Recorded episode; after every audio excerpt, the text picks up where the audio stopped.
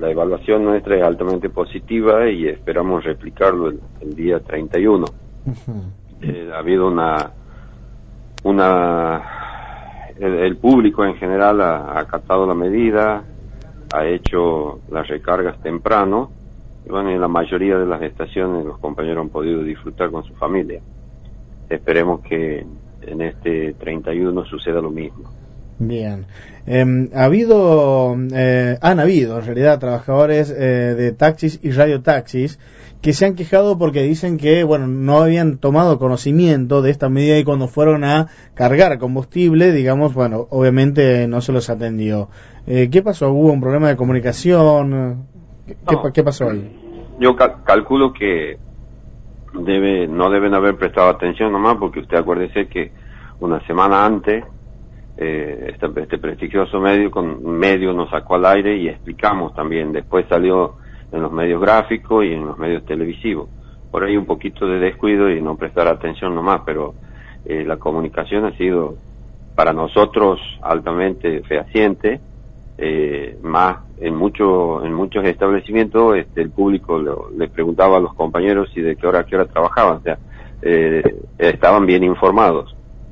Entonces como para despejar tantas dudas en esta semana en, que queda, en lo que va de, del lunes hasta hoy, también hemos vuelto a remarcar por algunos medios sobre esta medida. Eh, lamento yo que estos colegas trabajadores del volante no, no hayan podido hacer la recarga de combustible necesaria para trabajar, pero bueno, defiendo mi sector y esta es la medida que, hemos tomado. Claro. Eh en este sentido, ¿cómo fue el tema, digamos, con los, eh, con los empresarios de las estaciones de servicio? ¿Hicieron respetar los horarios? Perfecto, sí, ellos también han acatado la medida en, el 80% de los casos. Hemos tenido casos del interior que no, no, no hemos podido apersonar, solo lo hicimos a través de, de, la radio de cada pueblo, cada ciudad y la medida ha sido adoptada en, en forma total.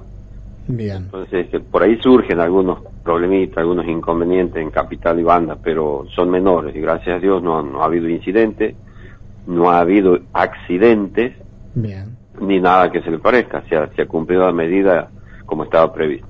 Perfecto. Entonces, Ricardo, reiteremos cómo se va a trabajar este 31. Perfecto. De 22 a 6 suspendemos el expendio.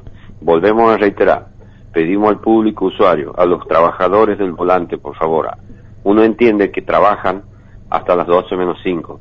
Por favor, hagan la recarga necesaria antes de las 22 para que después puedan seguir trabajando.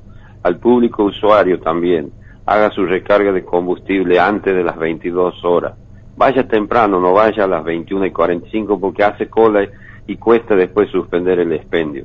Entonces, le pedimos un esfuerzo más ya lo hemos hecho el 24 al público usuario, un esfuerzo más y nuestra gente quedará conforme. A las 6 de la mañana se normaliza el servicio y puede recargar.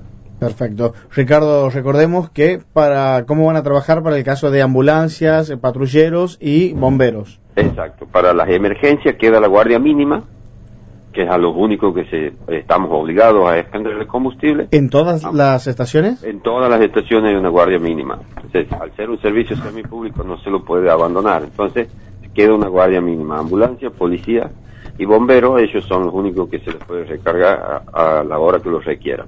Muy bien, muy bien, Ricardo Juárez, le agradecemos por su tiempo, por la comunicación, no solamente hoy, sino durante todo el año y bueno, desearle que tenga un muy buen 2017. Bueno, muchísimas gracias. Este, el agradecido soy yo porque me permiten comunicarme con la comunidad y también le deseo a usted y a, su gente un, un, mejor año y que tengamos trabajo todos y que este país también mejore. Muy bien. Nos pedimos a Dios también.